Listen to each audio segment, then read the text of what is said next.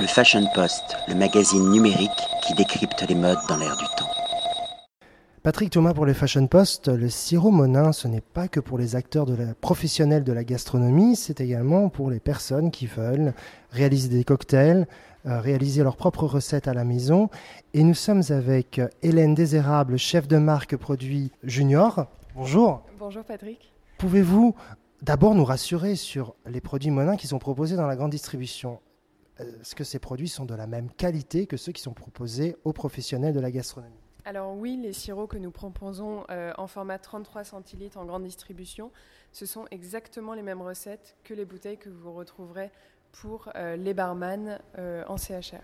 On retrouve exactement les mêmes gammes dans la grande distribution comme dans le milieu professionnel? Alors, Non, on a seulement 27 références en grande distribution parce qu'on ne peut pas proposer tous les parfums euh, très euh, particuliers en grande distribution. On va rester sur euh, des parfums café et cocktails qui sont connus de tout le monde, comme le Morito, la Pina Colada.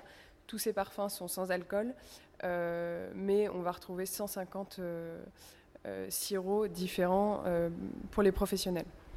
Pour les personnes qui sont néophytes, qui ne s'y connaissent pas du tout, proposez-vous des recettes de cocktails ou des recettes de cuisine? Euh, tout à fait. Alors, on, a développé cette année, euh, pour justement éduquer le consommateur, une communication euh, qu'on nomme 1, 2, 3, c'est prêt. C'est-à-dire qu'en trois étapes, vous pouvez avoir votre cocktail chez vous facilement. Premièrement, avec un sirop. Ensuite, vous ajoutez un alcool et enfin un fruit, un jus ou un soda.